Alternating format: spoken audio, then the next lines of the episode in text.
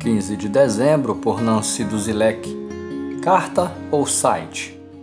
Vocês demonstram que são uma carta de Cristo, resultado do nosso ministério, escrita não com tinta, mas com o Espírito do Deus vivo, não em tábuas de pedra, mas em tábuas de corações humanos.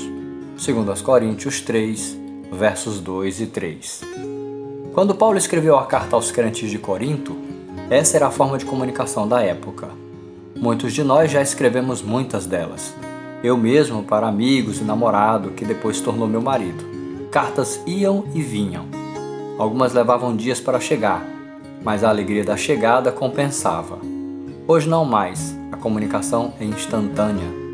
Se Paulo estivesse hoje entre nós, escreveria assim: Vós sois o site e a rede social mais acessados na internet e mostrais uma página com certificação confiável e segura porque o Espírito Santo de Deus habita em vós.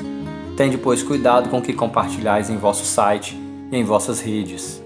O que Paulo quis dizer em sua carta é que as pessoas estão observando que Cristo mostramos em nossa vida.